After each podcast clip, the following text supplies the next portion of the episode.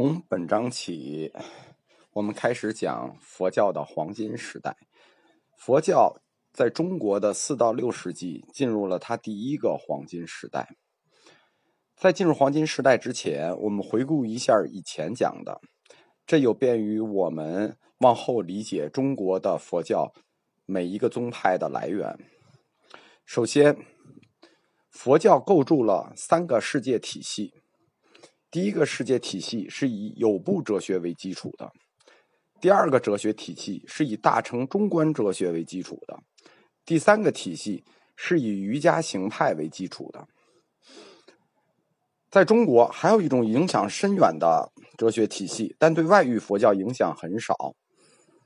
它大概影响到中国佛教至少一半以上的宗派，就是如来藏缘起体系。但是对这套体系，中国本土研究很少。日本高崎教授对他有很深的研究。我们主要讲一下最重要的三个流派。从这个时代起，中国已经彻底进入了大乘时代。公元四到六世纪，大概相当于中国的东晋南北朝时代。嗯，但是我们的黄金时代会更长一些，起点会更早。为了方便计数呢，我把这个时间点往前再追溯一个世纪，就是前三国和西晋时代。西晋王朝是在氏族门阀制度建立起来的，是由大地主支持的。东晋呢，也延续了西晋的这种社会结构。大家族有一特点，就是读书做学问，它有传统，所以在这个时代。般若学作为一种主流学观，就有它的社会基础了。大概在公元四百二十年，出身于一个低级氏族的东晋将军刘裕，废掉晋帝，自立宋朝。此后，江南地区政权更迭，历时宋齐梁陈，一直到接近公元六百年，统一于隋。差不多在公元五百八十九年吧，整个历时一百七十年到二百年之间。宋齐梁陈他们建都都是在建业，就是今天的长江，是以长江流域为基地的，与北方诸国开展长期的对抗，史称南朝。加上原先的吴国和东晋，又通称为六朝。这是长江流域的状态，而此时的黄河流域就是中国的北方。自西晋灭亡以后呢，又有匈奴、鲜卑、羯、氐、羌几个少数民族，他们先后建立起来了十六个国家，也是互相兼并，最后统一于鲜卑的拓跋魏。鲜卑是北方的一个游牧民族，如果从地理上考证，就是今天呼和浩特附近。大概公元三百八十六年，鲜卑。定都于山西大同，史称北魏。次年称帝，号道武帝。后来他又灭了梁，完成了黄河流域的统一，迁都到了洛阳。这一族出身的鲜卑人有一特点，他们出身在呼和浩特旁边的武川县，在这个县里，历史上出过十几位皇帝。凡内蒙出生的皇帝都有一个共同特点，就是他们打出内蒙的第一战，一定是建都在大同。我们介绍了，这就是四到六世纪整个中国黄河流域和长江流域的整个政治生态。那么，我们下面就按时间顺序给大家讲一下，在这个阶段里佛教的发展。我们把时间点追溯到汉末三国的起点。汉朝末年呢，是中国儒家正统思想和正统观念彻底崩溃的时代。当时，曹操就提出了选人。以能不以德。三国之乱实际在中国的思想解放上是有巨大的帮助的，在当时的时代和治学上，已经对流传了几百年的纲常名教提出了挑战。这个时候的知识分子以老子和周易为基础，开创了一门新的学科，叫玄学。什么叫玄学呢？就是立意玄远，尽量不务实。就是空谈，玄学完全清除了两汉的统治学风。两汉之间的统治学风是什么呢？是儒学的谶纬和五经。他们更关注于用简练的文字去讨论本体论和认识论。什么是本体论呢？我、世界、宇宙的本源是什么？什么是认识论呢？我们去如何认识他们？这样就确立出一种新的人生观和价值观。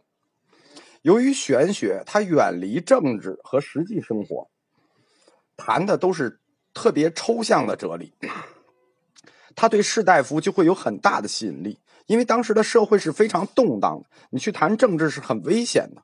在任何谈政治很危险的时代里，空谈都会成为一种占主流的学风。这样，玄学就在整个魏晋时期占了统治思想形态的地位，但是它始终都没有成为一个独立的、统一的派别。而这种非儒之风和玄学的兴起，又为佛教全面发展。创造了非常良好的思想状态。这种学风在本质上跟佛教的般若学是相通的，所以整个贯穿两界。般若是什么？智慧。贯穿两晋，般若学都是显学。在三国归晋之前，北方的曹魏和南方的孙吴，他们对佛教的态度也是不一样的。曹氏集团对佛教的态度是一个历史的疑案。一方面，他们对佛教徒的管控非常的严格；另一方面，他们又积极的去推动易经。在这里，有一个人要特别被提出来，就是曹植、曹子建，他是公认的中国佛教音乐的创始者。书中记载，曹植发明了一种类如西方基督教去唱赞美诗的形式来歌唱佛经。在整部佛教史中，涉及的人物比较多，尤其是进入中国佛教史以后，我们不能一一涉猎。我一般只挑那种具有吉尼斯性质的人来跟大家谈，因为在佛教中国的传承史上，这个传这个，这个传这个，这个传那个，这人名实在太多了，我记不过来，大家也记不过来，所以我尽量就挑最重要的，或者具有代表性性的，或者是第一个的这种特殊意义的人来谈。在南方，孙吴集团主流学风也是般若学，但是它相对于曹魏更加发达。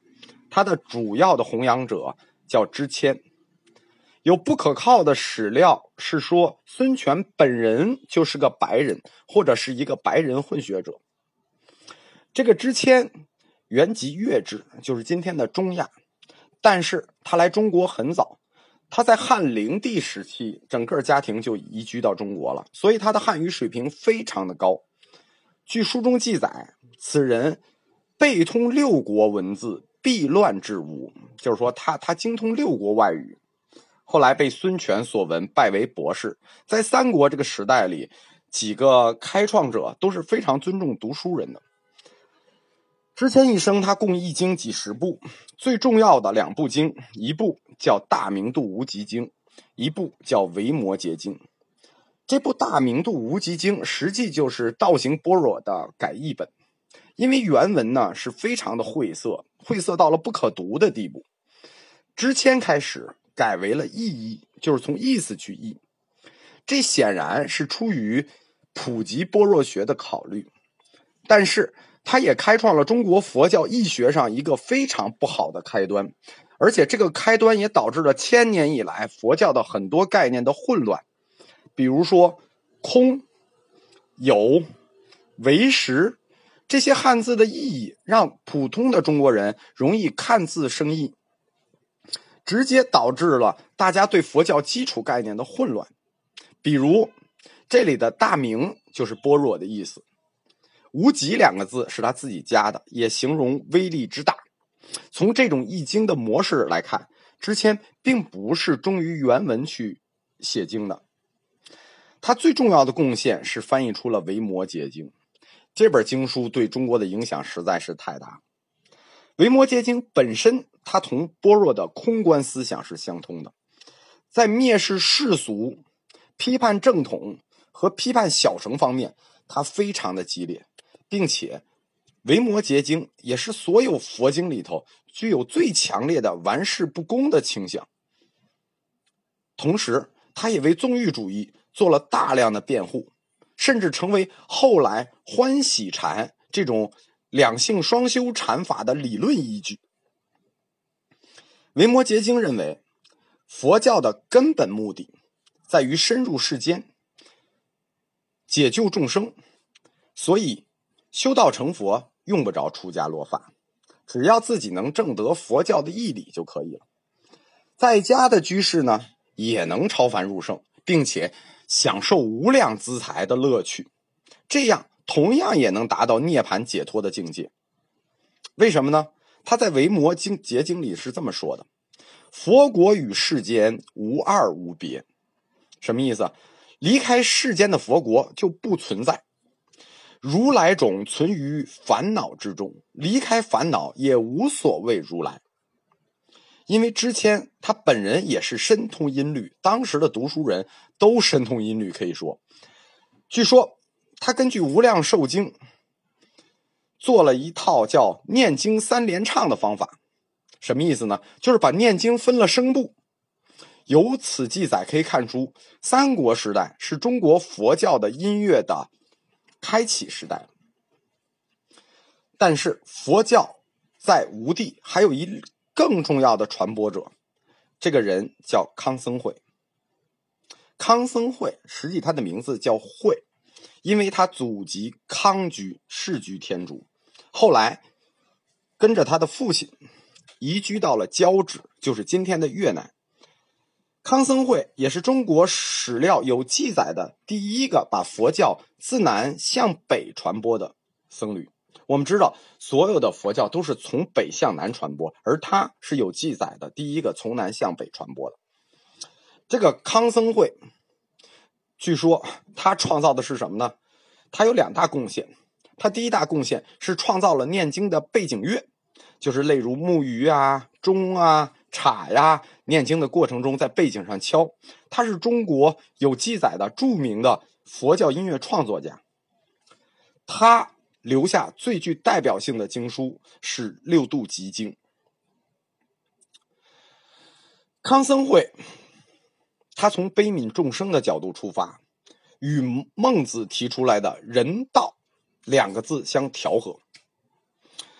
康僧会之所以这么重要，是因为他为中国的佛教发展开辟了一条西径。他力图于整合儒教与佛教。他提出一个儒典之格言，即佛祖之明训的观点，就是儒家经典的格言，实际也是佛祖的明训。六度集经的全部教义都是一些故事，取材于什么鸟啊、兽啊、龙啊、天地呀，里头包含了大量丰富的寓言，就是我们前面说宗教框架里的文学的宗教。这部六度集经就属于文学的宗教。在整个三国时代，最有影响的三个人，我们就谈完了。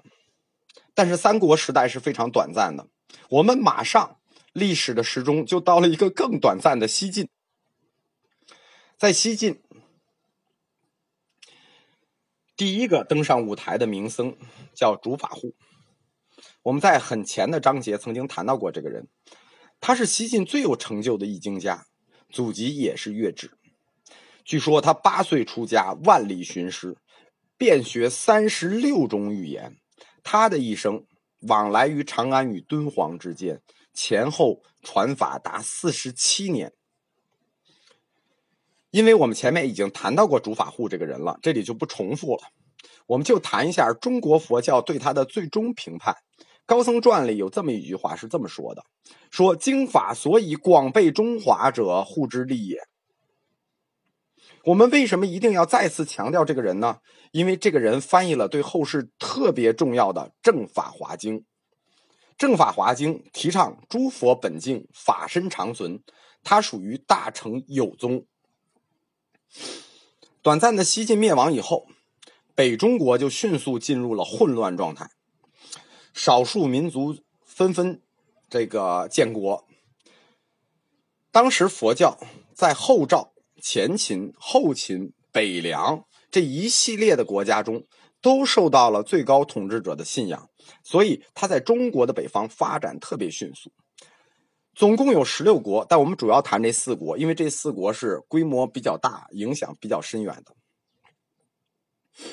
我们第一个谈的是后赵的创造者，就是是个接人石勒。什么叫接人呢？又叫接族，现在没有这个族了。羯族，中国古代管它叫杂胡，它是匈奴部落的一支。关于这一支的来历，陈寅恪先生曾经做过专门的考证，说这一支。本来是匈奴部族的奴隶，相当于雇佣兵，但是后来他们就起来了。有各种说法，但有一点可以肯定的：后赵的立国者是白人，就是他们并不是黄种人。大概公元三百一十二年，他们建都于今天的河北邢台。三百二十八年灭前赵，后赵。历史上规模很大，曾经和东晋以淮水为界，一度占有东北燕外北方几乎所有的领土。在北方，第二大有影响力的叫氐族。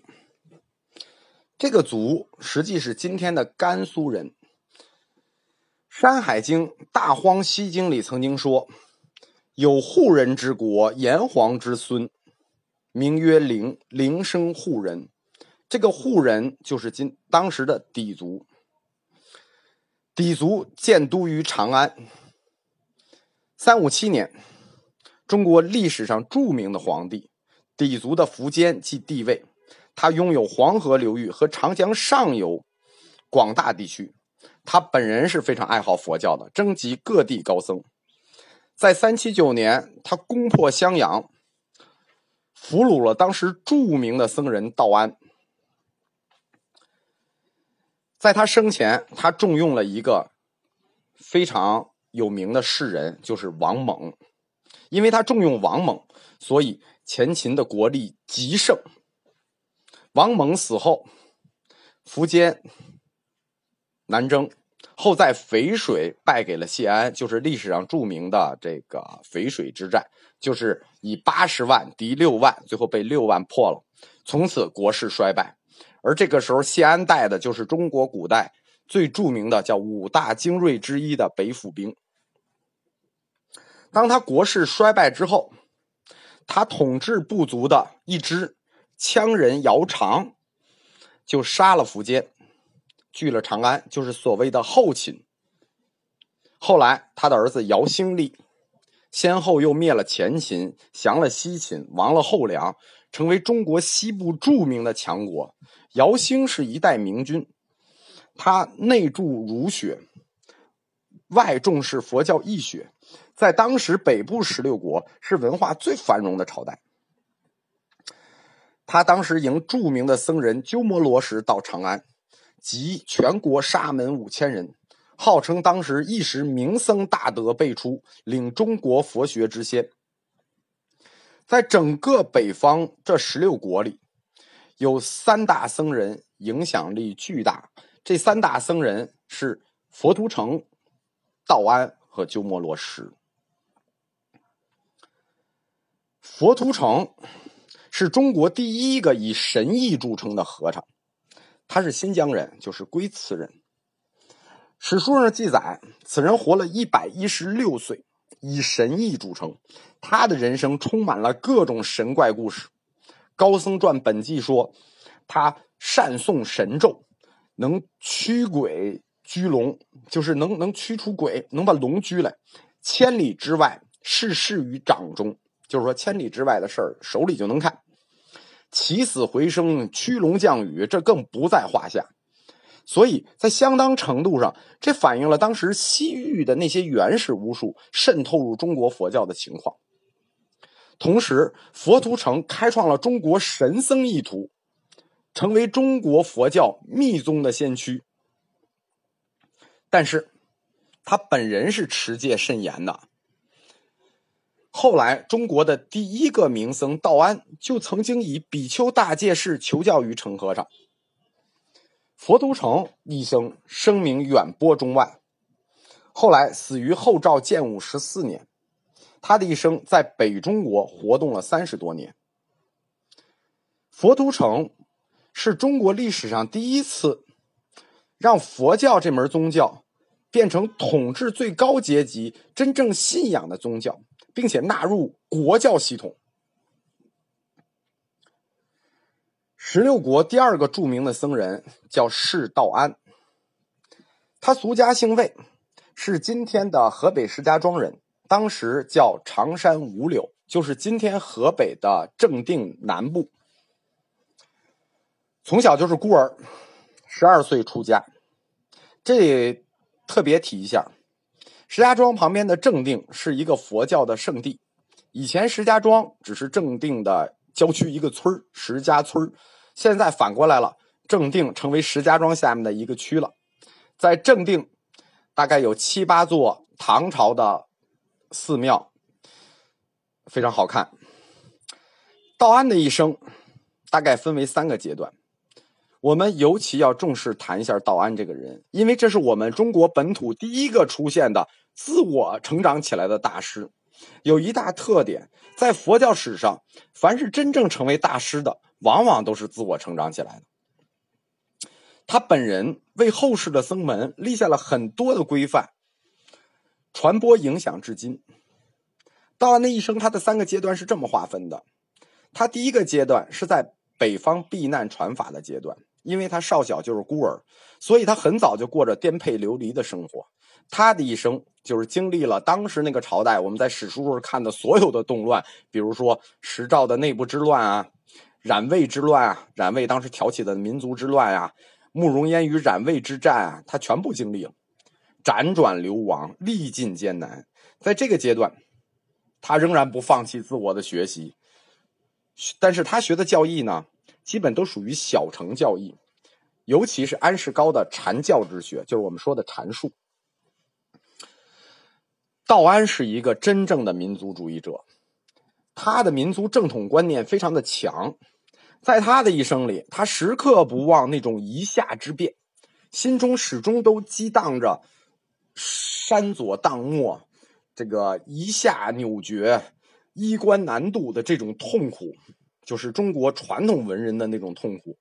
所以，不单他在行文里时刻露出这种悲壮之气，而且他的一生也以佛教左化自认。什么意思啊？认为佛教就应该是帮助帮助教化的这么一个宗教。他始终告诫门下说：“不依国主，则法不立。”就是如果你要不依靠这个统治阶级，你的法是不能立的。后来，这几乎成了中国佛教的一大根本原则。从此以后，佛教就不但是为自己的了，也是为人的。他不但求个人的解脱，也开始寻求整个社会的公平、正义、安宁和福祉。但与此对应，他也需要当权者的支持，也需要与最高的统治集团合作。这种思潮和倾向，到了道安时代，成为了主流。道安人生的第二个时期是他在襄阳的弘法时期。道安南下，就是因为北呃西晋倒了嘛，他这个追从追追追踪着晋史一直向南，但是到了襄阳呢，就应当时名士的邀请就留下了。当时这个名士对他的评价之高啊。当时有一句诗叫“天不中朝而与六合者，弥天之云也”，就是说他已经他的那个佛法像弥天之云一样。这个阶段，道安就从小乘更进了一步，他着重研究的就是般若学。在道安的第三个时代，就是他的长安时期，因为那个时候前秦的著名的皇帝苻坚围攻襄阳。道安把所有的徒弟全部分散了，说：“你们各自传法吧。”后来这些徒弟都是一代名僧。后来最有名的一支就是庐山慧远，而道安本人，我们谈到了，他是一个民族主义者。他与守将就是每天给守将祈福，他与守将共存亡，一直共守城池，直到城破被俘，然后就被裸到了长安，与另一大名僧鸠摩罗什见面了。道安的一生，在佛教史上，在佛教的思想史上，有三大贡献。他的第一大贡献是什么呢？他用玄学的观点去裁剪佛教的义理，反过来，他又把佛教的义理融入到了玄学的潮流里来。这样，外来的晦涩的佛教义学就通过了中国世人很熟悉的玄学。进入了中国上层思想领域，成为知识分子爱好研究的领域。道安是这种思潮的真正的奠基人。第二点，就是他指导了中国翻译佛经的原则。这个原则是什么呢？这个原则我们说，在康僧会其实就开始了，叫方俗不同，许其五师胡本。意思就是说，根据咱们自己的民族风格。写具有中国特色的经书不必拘泥于原文，所以他就为佛教理论的中国化做出了原则性的规定，或者说做出了理论上的示范，提供了佛经中国化的方法上的指导。第三点就是他制定了僧尼规范，制定了仪轨，统一了所有佛教徒的姓氏和生活。因为当时僧侣已经很多了，然后呢也住在庙里头，于是日常的活动呀，他就需要有规范。他开创的呢，就是叫三条。第一条叫做每日行香定做讲经之法，就是说每天怎么行香，怎么讲经，这是这个方法，他写了一套。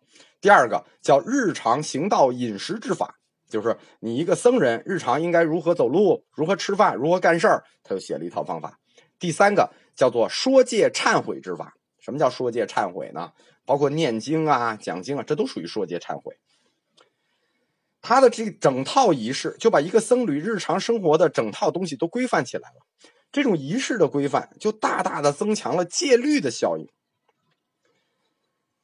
在道安以前，中国这个僧僧人啊，包括僧尼啊，他这个名字是非常的乱的。我们前面谈过，什么主法护啊、康僧会呀、呃，这个安世高啊，就是呃，以什么为姓的都有，什么姓安呀、姓支啊、姓康啊。一般来说，这是根据这些外籍僧人的祖籍有关，也有根据他们声音的那种胡音的发音有关。道安以后，觉得不能这么叫了，这么叫太乱了。而且也没有一个顺序，所以他就说：“佛徒莫不尊崇释迦，乃以释命释，遂为永释。就是从此以后，所有的和尚都姓释，释迦摩尼的释，释某某，释某某，释某某。他的影响深远，在佛教史上称为手印菩萨。在十六国期间，第三个著名的僧人。”鸠摩罗什也是对中国佛教影响最大的僧人，立刻要登场了。